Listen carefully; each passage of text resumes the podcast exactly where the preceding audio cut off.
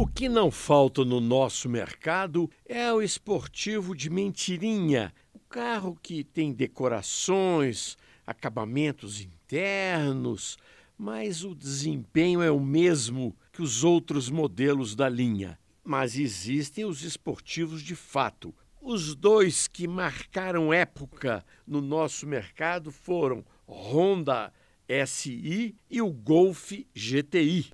A disputa era tamanha era uma briga boa. Tanto que a Volkswagen chegou no passado a inventar uns cavalinhos para o Golf para que ele tivesse um a mais que o 192 do Honda SI.